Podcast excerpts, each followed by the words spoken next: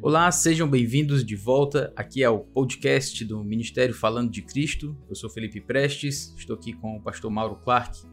E neste podcast vamos começar uma série falando sobre o fruto do Espírito. É um assunto até vasto, porque são é, muitas características que o apóstolo Paulo menciona ali, ou frutos. É, a gente vai falar um pouco sobre isso. O pastor Mauro, inclusive, já escreveu um livro sobre o fruto do Espírito Santo aplicado ao casamento. O livro se chama Como Transformar Seu Casamento.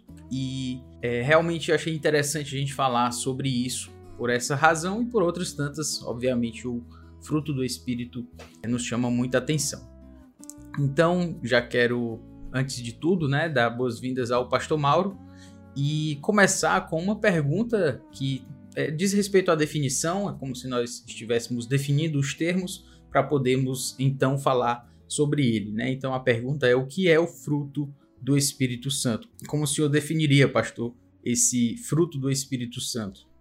Olá, Felipe, é um prazer estar aqui novamente com você e com todos os nossos ouvintes para novamente tentar servir ao nosso Deus através de considerações que somos aqui instados a, a fazer com muito prazer e com temor também diante de Deus, que são coisas muito importantes, sérias e até básicas para a vida cristã. Então, o que é o fruto do Espírito Santo?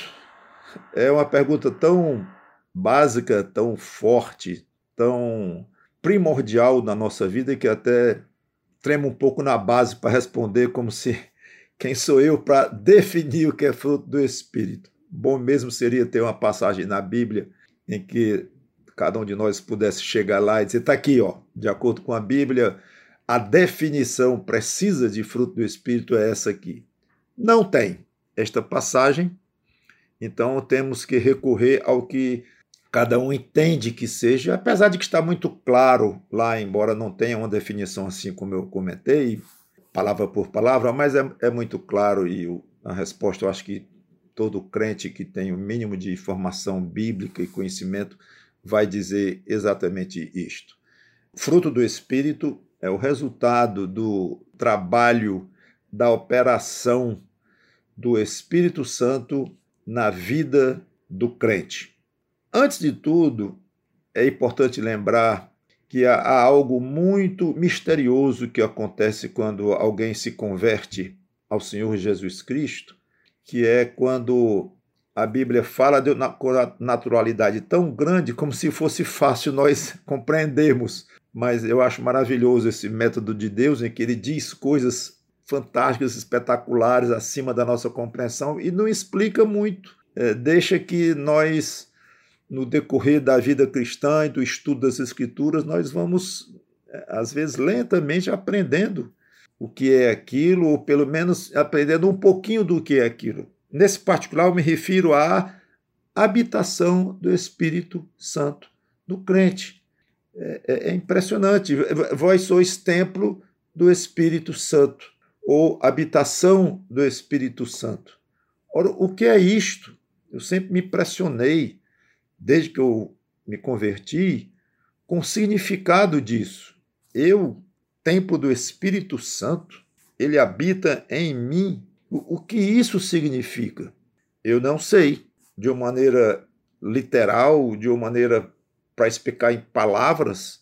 O que eu posso afirmar é, é, que o Espírito Santo se liga espiritualmente conosco e ele passa a tomar conta da nossa alma, influenciando, dirigindo, constrangendo, a nossa mente, a nossa consciência, mudando padrões, dando forças para resistir ao mal e uma infinidade de outras atuações absolutamente benignas, misteriosas, poderosas em nossa vida.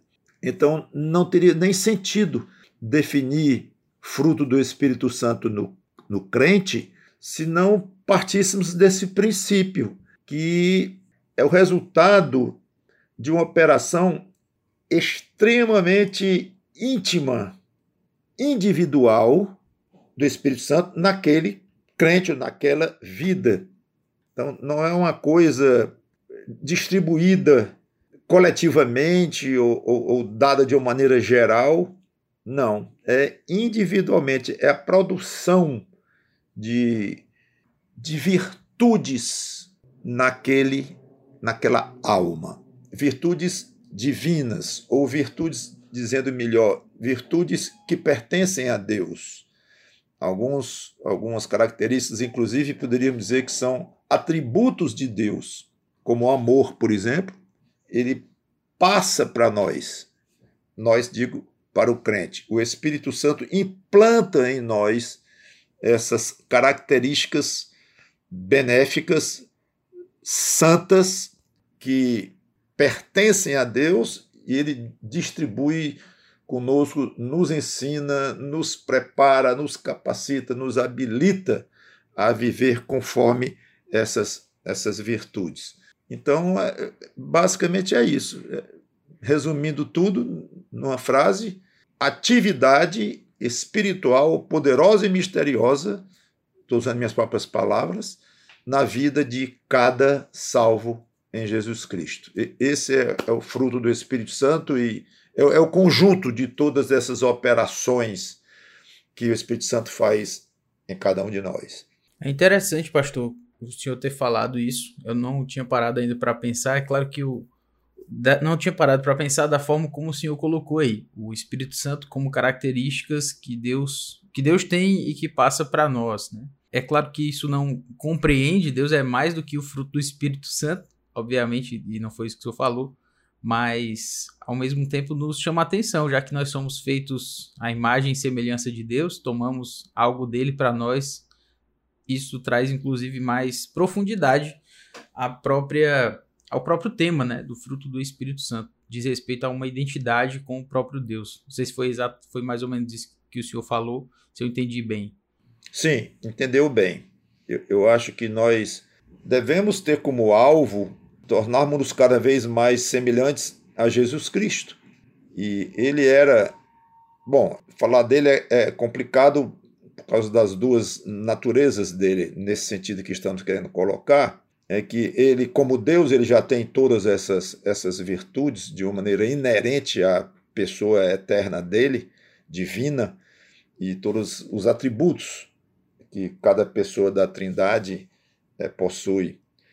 Agora, como homem, então ele era diretamente orientado, eu, eu vou usar uma palavra até um pouco forte, possuído pelo Espírito Santo, é uma palavra que a gente usa muitas vezes até para indicar alguém que é possuído pelo, pelo diabo, por um demônio ou coisa assim, de uma maneira negativa, mas eu tenho a, eu tenho a ousadia de dizer, sim, que o, o Senhor Jesus Cristo era totalmente possuído, é, por que não levado, orientado, dirigido pelo Espírito Santo. Jesus Cristo, homem. Então, todas as virtudes divinas, o Espírito Santo tratou de, de colocar, de orientar, de fazer crescer no Senhor Jesus Cristo. Ele ia crescendo em estatura e graça diante de Deus e dos homens. Cristo como homem. É bom destacar isso novamente. Mas então ele era cheio do Espírito Santo e é o nosso alvo. Então nós olhamos para ele e pensamos: puxa, eu, eu quero viver exatamente como ele, eu quero agir como ele, eu quero reagir como ele. Então, me deixar tomar pelo Espírito Santo como ele, Jesus, se deixou e o Espírito Santo foi dado a ele sem medida. É uma passagem muito interessante, aquela que eu não vou desenvolver muito aqui, porque vai, vai desviar um pouco, mas é interessante. Nós recebemos o Espírito Santo por medida, mas ele sem medida. Então é o nosso alvo. Eu, eu quero fazer e agir exatamente como ele. Então é pedir e desejar intensamente que o Espírito Santo nos possua, comande nossa vida, se é, é, nos integre a Cristo da, da, maneira mais profunda que o Espírito Santo queira e, e nós tenhamos de receber, infelizmente, que é muito limitada essa capacidade por causa da nossa carne. Perfeito, Perfeito. Eu queria só explorar mais, se eu me permitir, mas então seria como Cristo, o senhor falou aí sobre ele ter recebido o Espírito Santo sem medida, e dentro disso seria como ele, ele não impediu que o Espírito Santo trabalhasse na vida dele de forma alguma, né? E nós é que precisamos, pelo nosso coração, pecador e tudo, muitas vezes impedimos a atividade, essa atividade que o senhor falou, inclusive dentro da sua definição, né? Sobrenatural de, do Espírito Santo, de Deus, colocar em nós virtudes e tudo. Então, é, se, eu, se eu posso explorar aí a sua, a sua fala, seria como se Cristo não tivesse impedido o Espírito Santo de agir e nós, dentro da nossa limitação, nós é que temos que tem que falar com cuidado, né? Porque na teologia os termos são a precisão dos termos é importante. Mas o que eu quero dizer é que se nós deixarmos que o Espírito Santo haja mais na nossa vida, né? Não não impedindo através do nosso pecado, ele vai, digamos assim, vai colocar mais em nós, né? inserir mais uh, na nossa vida essas virtudes.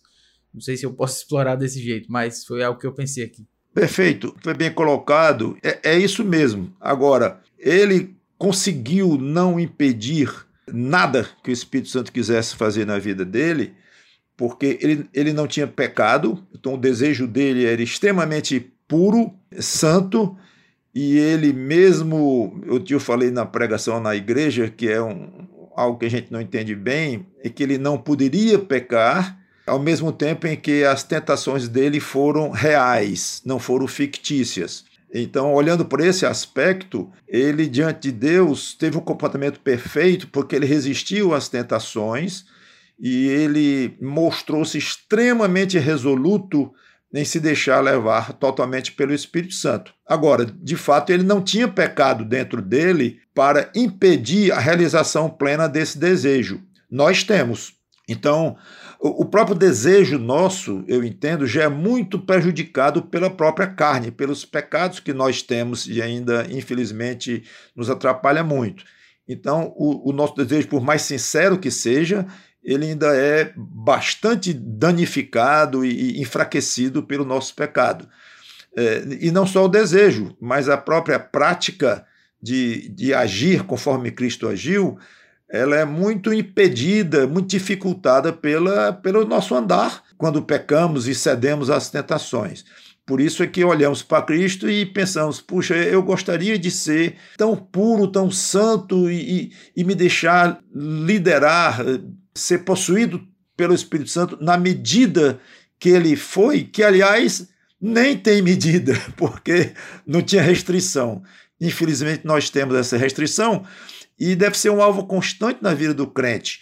É, diminuir essa restrição, o que equivale a dizer aumentar essa medida do Espírito Santo em nós. Seria até interessante pensar o crente orando, Senhor, aumenta a medida com que o teu Espírito Santo opera em mim, né? não que ele habite mais ou habite menos, mas que ele tenha condições de operar mais em mim. Quando eu falo condições aqui, eu digo entre aspas, porque ele é Deus Todo-Poderoso, mas eu digo é, encontrar campo propício, o Espírito Santo encontrar em nós campo propício para um trabalho cada vez mais forte dele em nós. E eu acho que muitas vezes nossos pecados impedem esse trabalho do Espírito Santo. Pode parecer estranho falar assim, mas a Bíblia fala em entristecer o Espírito Santo. Então, é uma forma de dizer que há situações tal em que o Espírito Santo se torna entristecido em nós. Outra expressão é, outra figura é não apagueis o Espírito. Enchei-vos do Espírito também, né? Encheios do Espírito. Então, infelizmente, nós temos a triste capacidade de, de alguma forma, fazer com que o poderoso Espírito Santo se retraia no trabalho que ele faria em nós se fôssemos é, menos carnais e menos pecadores. Mas aqui nós estamos indo longe, né, Felipe? Mas fique à vontade para de estender o que você quiser aí as perguntas. Tudo bem, pastor. Gostei da sua resposta. Fomos longe, mas fomos ainda dentro aí do, do tema. É, de fato. Muito bem. O pastor Mauro apresentou para nós, explorou o ponto, como eu falei, inicialmente de uma perspectiva de definição, tocamos alguns pontos ali adjacentes a isso, e nós paramos o nosso episódio por aqui, mas já com uma, um gostinho aí, né, uma vontade de poder ouvir mais sobre um assunto tão relevante, tão profundo, então, nós ficamos por aqui neste episódio. Deixo aí as últimas palavras com o pastor Mauro e logo depois eu me despeço de vocês. Ok, Felipe, até a próxima e fico ansioso para continuar neste tema tão empolgante no outro, no outro episódio. Amém, amém. Então é isso, pessoal. Fico feliz de poder ter falado desse assunto aqui com o pastor Mauro. Quero já deixar para você, deixar claro para você que na descrição do episódio, deste episódio, nas plataformas aí, está o link do site do pastor Mauro, do Ministério do Pastor Mauro, Ministério Falando de Cristo. Ali você pode encontrar muitos materiais ligados à vida cristã, na perspectiva bíblica e aquilo que o pastor Mauro tem produzido no seu ministério: pregações, meditações, áudios e palestras, muitos materiais. Então, fica aí para você essa informação e também uh, lembrando que temos o Instagram, onde ali publicamos muito, muito desse material, mas no formato das redes sociais também. Então, é, arroba PR Mauro Clark, lá você vai poder ter acesso também ao que nós ali publicamos. Ficamos por aqui, que Deus nos abençoe e até a próxima.